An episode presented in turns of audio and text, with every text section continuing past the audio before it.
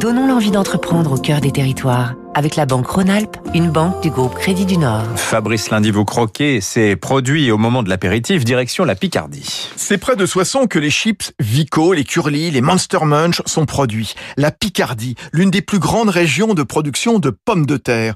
D'où l'idée en 1955 de créer à Vic-sur-Aisne une coopérative, le nom de Vico était né.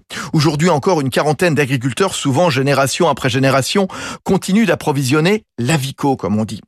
L'entreprise qui appartient au groupe allemand Intersnack, ce sont aussi des biscuits apéro à partir de maïs, de blé, des graines, les apérifruits. La quasi-totalité des aliments est transformée en France, soit dans l'Aisne, soit dans l'Isère.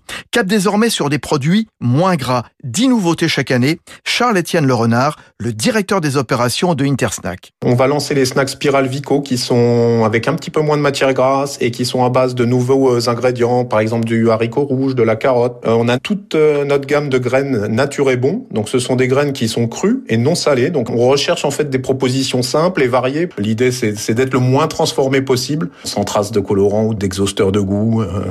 Deux tiers des foyers français consomment les produits Vico, cinq ventes chaque seconde. Spécialement durant cette crise, les consommateurs avaient besoin de se faire plaisir à la maison, seuls ou en apéro Zoom. C'était Territoire d'excellence